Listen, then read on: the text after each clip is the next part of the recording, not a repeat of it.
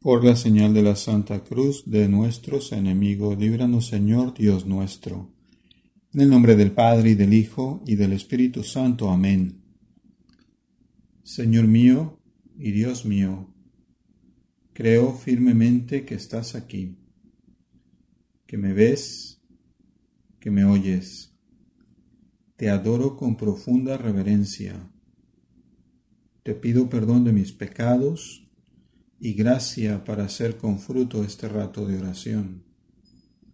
Madre mía Inmaculada, San José, mi Padre y Señor, Ángel de mi guarda, interceded por mí.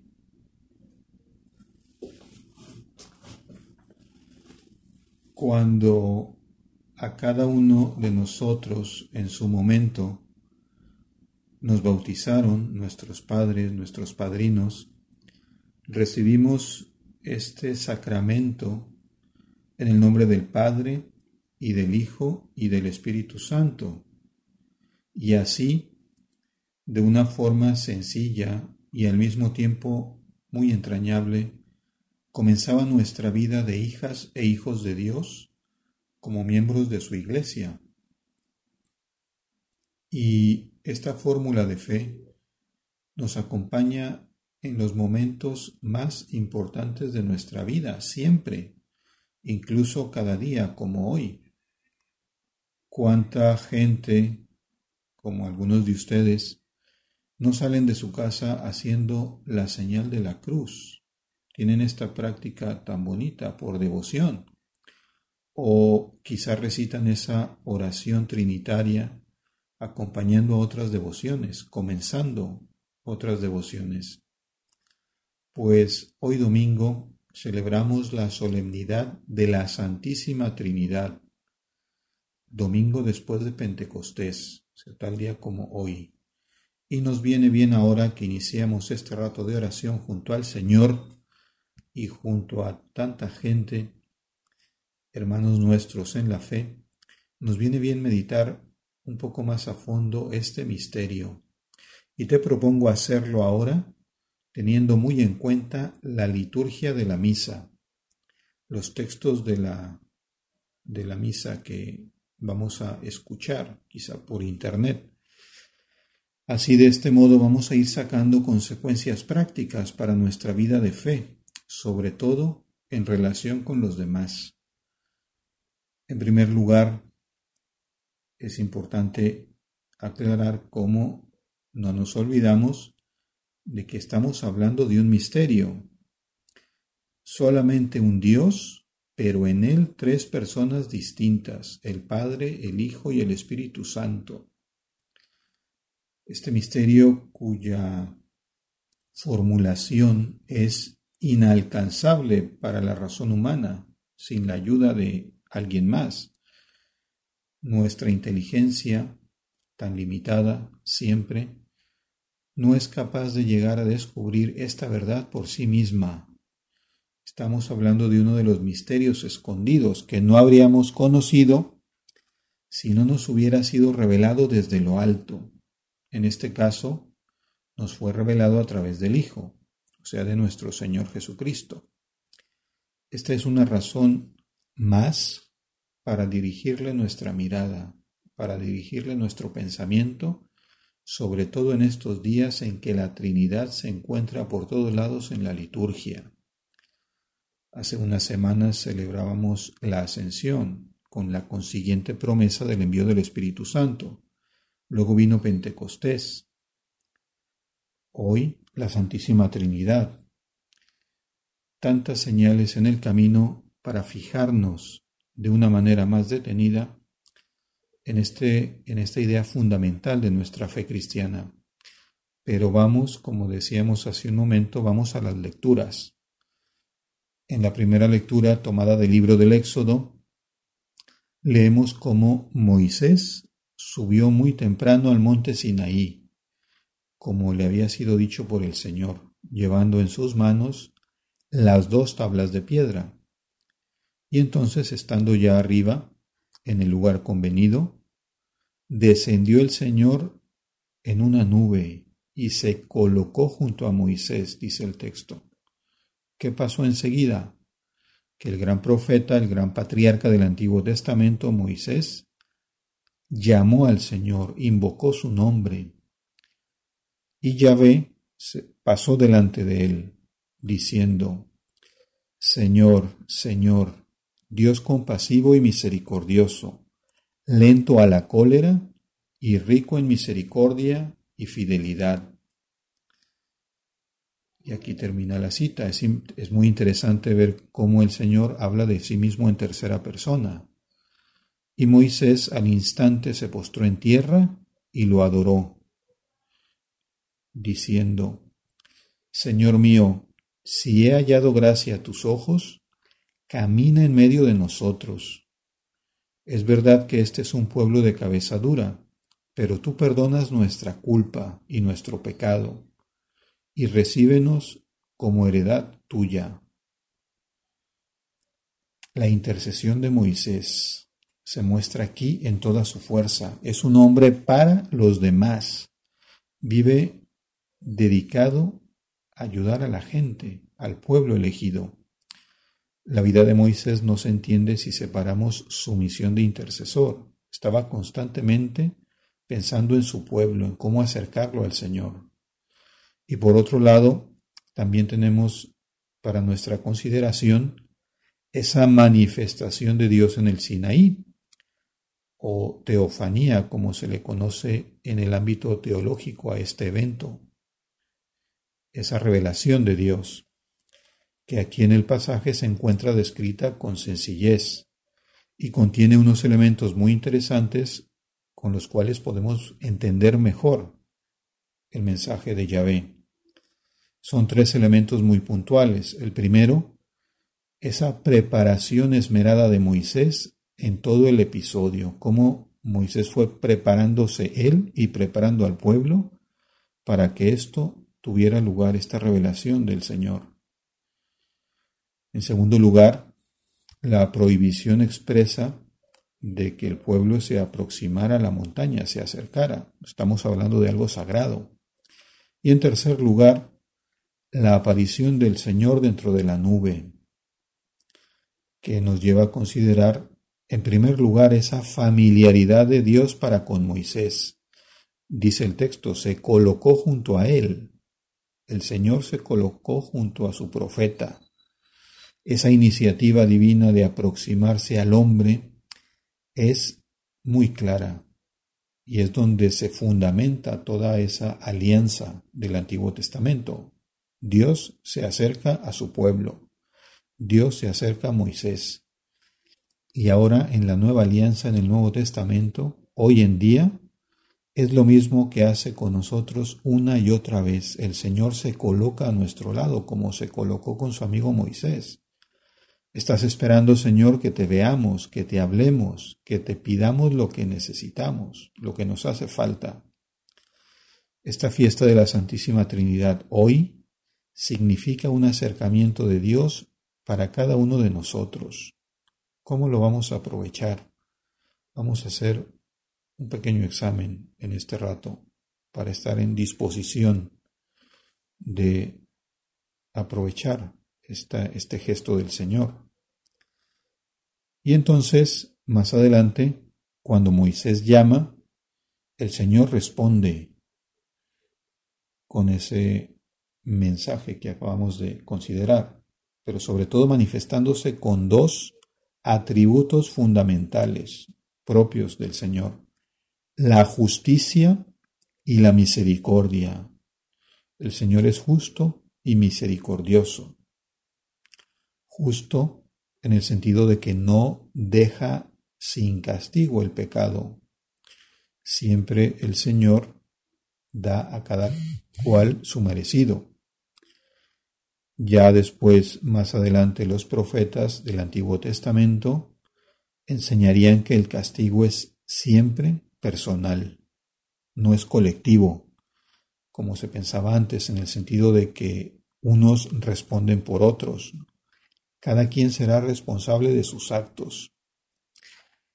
Y aquí el aspecto positivo de todo esto es que todo hombre, toda mujer que se saben débiles, también conocen que tienen frente a ellos esa posibilidad de acercarse a Dios sabiendo que el Señor puede, pero sobre todo quiere, perdonarlos. El Señor puede y quiere perdonarnos si nos acercamos a Él, que nos ha tendido la mano. Esto, por ejemplo, puede ayudarnos tremendamente de cara a la confesión, ahora que Dios mediante, en unos días, se empezará a vivir una nueva normalidad, como hemos escuchado. Nos ayuda a nosotros considerar la confesión sabiendo de antemano cuál será la sentencia, el perdón, si estamos dispuestos a recibirlo, que sí estamos dispuestos, le decimos al Señor en este momento. Esa misericordia de Yahvé del Antiguo Testamento será a la vez un reflejo de la misericordia encarnada en Cristo, en la nueva alianza. Anteriormente, en el mismo libro del Éxodo, cuando ese pueblo de cabeza dura, como diría Moisés, que conocía bien a su gente, cuando ese pueblo levantó el becerro de oro, con todo y ese gesto que significaba alejarse del Señor, Yahvé terminó triunfando, manifestándose a Moisés como un Dios de ternura, de gracia, lento a la cólera y rico en misericordia y fidelidad. Esa es la respuesta del Señor a su pueblo. El pueblo se aleja y el Señor perdona. Siente ese alejamiento, le duele, pero a la vez busca al hombre. Aquí es precisamente donde cada uno de nosotros, si quiere, puede encontrar la fuerza para regresar al Señor, diciéndole, acuérdate, Señor, de que tú mismo lo revelaste. No nos niegues tu perdón. Hemos venido aquí porque tú eres misericordioso, como le dijiste a tu pueblo, como se lo manifestaste a tu elegido, a tu amigo Moisés. Y vas a ver que nos va a terminar escuchando porque como Moisés vamos a sentir la confianza de que hemos sido escuchados por Él. Como Moisés, nosotros también tenemos de alguna manera tres peticiones que resumen muchas otras oraciones que se han hecho antes nuestra vida. Moisés en el monte santo pedía a Yahvé su presencia y su protección en el desierto, que no los abandonara, como no sucedió. También pedía Moisés el perdón por aquel gravísimo pecado de idolatría. Como tantas veces a lo largo de la historia el hombre una y otra vez termina por idolatrar otras cosas. Ciertamente en el sentido literal de la palabra, terminamos adorando cosas y nos alejamos del ser por excelencia.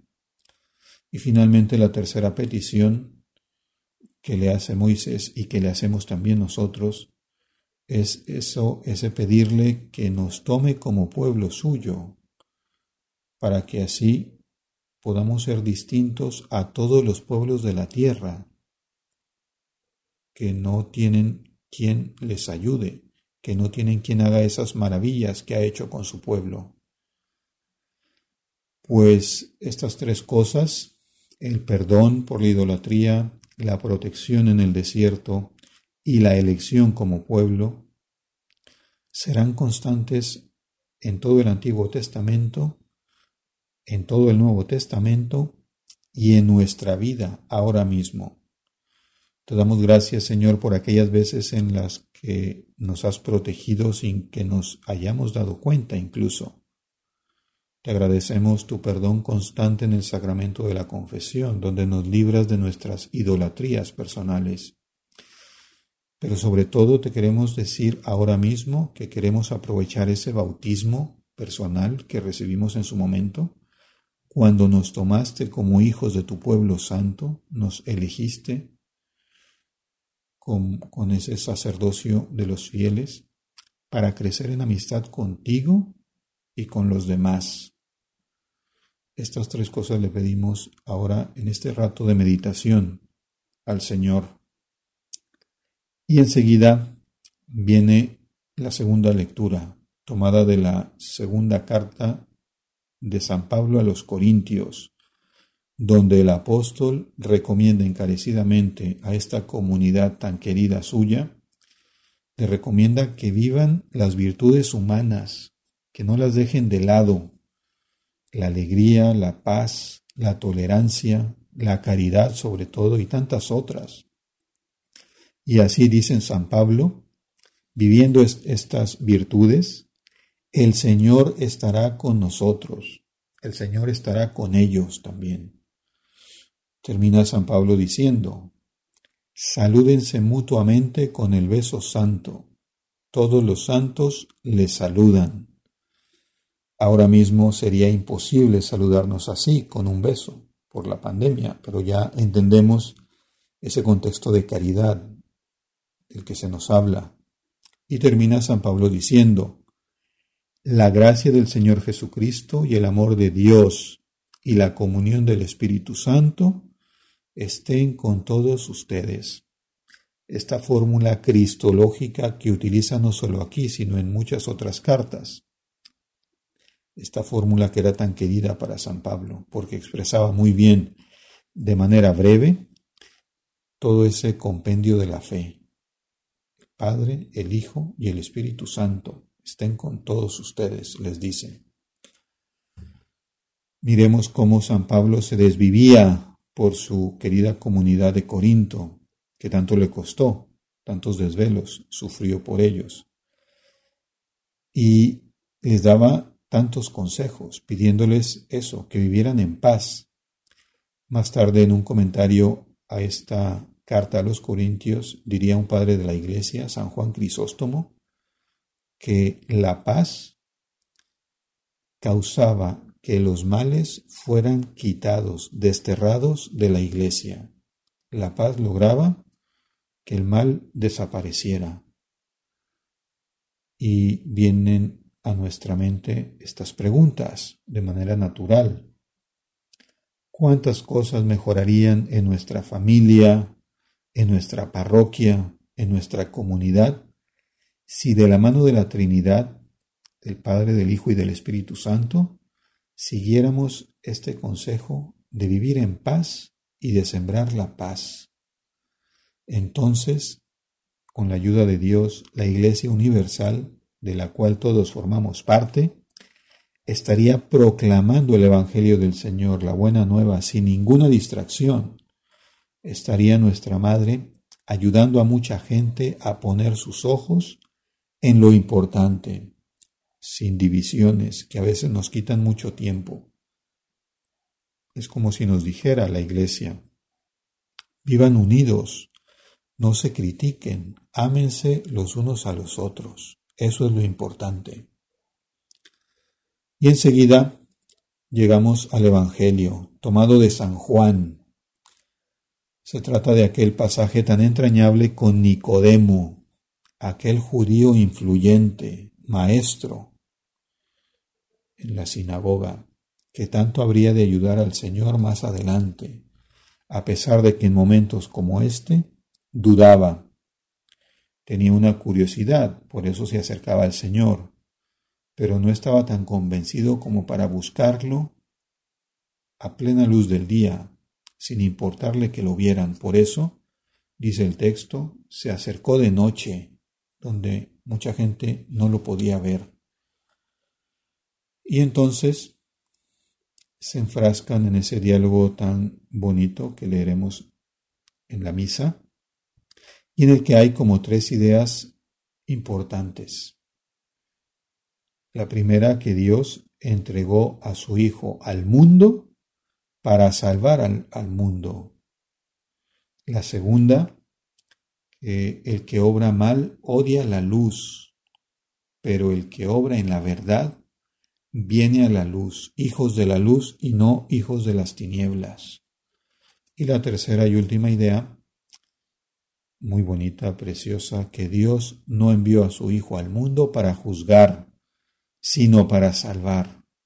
Dios envió a su Hijo al mundo para salvarnos. La muerte de Cristo viene a ser la mayor prueba del amor de Dios por nosotros los hombres. Este sería como el principal mensaje del Evangelio de hoy, de la fiesta. El amor de Dios se manifiesta en la muerte de Cristo. Tremendo, pero es verdad.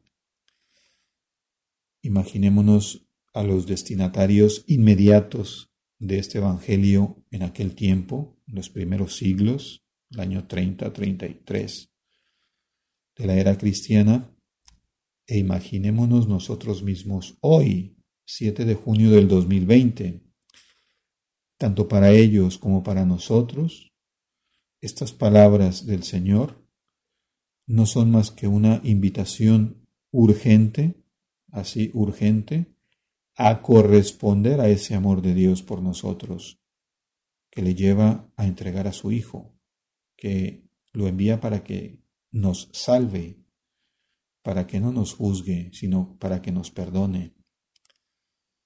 En el libro de su vida nos recomienda Santa Teresa de Jesús que nos acordemos del amor con que el Señor nos hizo tantos favores, que el amor saca amor, decía, procuremos ir mirando esto siempre y despertándonos para amar.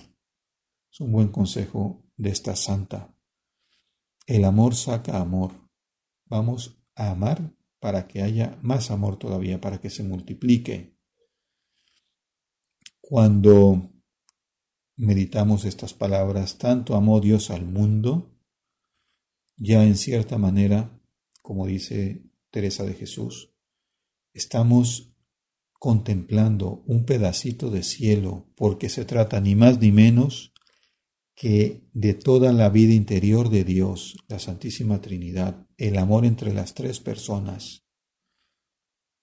Pienso que la fiesta de hoy nos revela sobre todo que Dios no vive como de una manera solitaria, sino que en lo más íntimo, en su esencia, es una familia, contiene paternidad, filiación y amor propios de toda familia que se quiere. Este es el núcleo de la salvación en el cristianismo, el amor, el amor. ¿Cómo vamos a corresponder nosotros a este regalo de Dios que nos da a su Hijo para librar al hombre del mal? Un mal que es verdad, lleva el sufrimiento, como todos hemos experimentado en la vida. Quien más, quien menos, de una u otra manera sufre. Pero teniendo al Hijo entre nosotros, ese mal ya no es absoluto, ese mal ya no nos quita la paz, es llevadero porque alguien antes lo ha compartido y lo sigue compartiendo y por eso ya no cuesta tanto. Nos preguntábamos hace un momento, ¿cómo vamos a corresponder nosotros a este regalo? Pues con oración, con una oración generosa, llena de detalles, estando con alguien que nos ama. Una vez leía una anécdota sobre uno de los primeros astronautas rusos, ese querido país donde hay tanta gente buena, pero que sobre todo en aquel tiempo, los años 60, pues estaba el comunismo implantado en, ese enorme pueblo. Y este, este astronauta fue, hizo un vuelo espacial. Cuando regresó a la Tierra, lo primero que dijo fue lo siguiente, no he visto a Dios en el espacio, no lo vi. Lo decía como para reforzar su ateísmo y podríamos llegar a la conclusión de que este pobre hombre no encontró a Dios en el espacio porque en la tierra vivía alejado de él, no lo tenía en cuenta, no lo conocía, y así es imposible experimentar su presencia, que todo lo llena, la presencia de Dios. Pues tú y yo, gracias a la fe, sabemos que Dios no es un ser lejano, sino que está muy próximo, se entretiene con nosotros, como un papá se entretiene con sus hijos. vamos a hacer el propósito, esta semana te sugiero, de tratar mucho a la humanidad santísima de Cristo. Viene además la fiesta de Corpus Christi, Dios hecho hombre. Él es el camino, como diría ese prefacio de la misa de Navidad. Conociendo a Dios visiblemente, seamos llevados por Él al amor de las cosas invisibles, que a través de la humanidad del Hijo lleguemos a la divinidad de, la Trinidad. Ese es el camino. San José María Escriba, el fundador del Opus Dei, como muchos otros santos en la Iglesia, sentía y fomentaba en su vida una profunda devoción a la Santísima Trinidad. En una ocasión, en uno de los tantos viajes que hacía para animar el apostolado de sus hijas y de sus hijos, llegó a un hotel a pasar la noche y cuando se registró le dieron la habitación 103, 103. Él veía detrás de esto la mano de Dios, se ponía muy contento y decía, el uno es por la unidad de Dios, el tres es por la Trinidad. Y el cero es por mí, lo decía lleno de humildad. Esta virtud tan necesaria, la humildad, o en las ocasiones en que rifaba entre sus hijos alguna cosa pequeña, algún detalle, algún recuerdo sin valor, sin valor material, pero con un enorme valor espiritual, siempre pedía a la, gente con la que estaba que adivinaran un número, poco a poco, con la experiencia, la gente se fue dando cuenta del número en cuestión. Siempre sabían que era el 3. Tenían que decir el número 3 para ganarse el premio. 3 por la Trinidad. O en su momento llegó a afirmar que su libro más conocido, Camino, que quizá muchos de ustedes conocen, tiene 999 puntos por cariño a la Trinidad. Pues más adelante en este mes, el día 26, vamos a celebrar su fiesta litúrgica, San José María. Vamos a pedirle que nos ayude para aprender a hablar con la Trinidad, a tratarla, como lo hicieron él y muchos otros santos a través de los siglos. Nosotros, tú y yo, por nuestra parte, queremos hacer de toda nuestra vida un acto continuo de alabanza a Dios, se lo pedimos especialmente a nuestra Madre Santa María. Ella es hija de Dios Padre, madre de Dios Hijo y esposa de Dios Espíritu Santo. Ella sabe muy bien lo que necesitamos. Ponemos en sus manos estos propósitos. Te doy gracias, Dios mío, por los buenos propósitos, afectos e inspiraciones que me has comunicado en esta meditación. Te pido ayuda para ponerlos por obra. Madre mía Inmaculada, San José, mi Padre y Señor, Ángel de mi guarda, interceded por mí.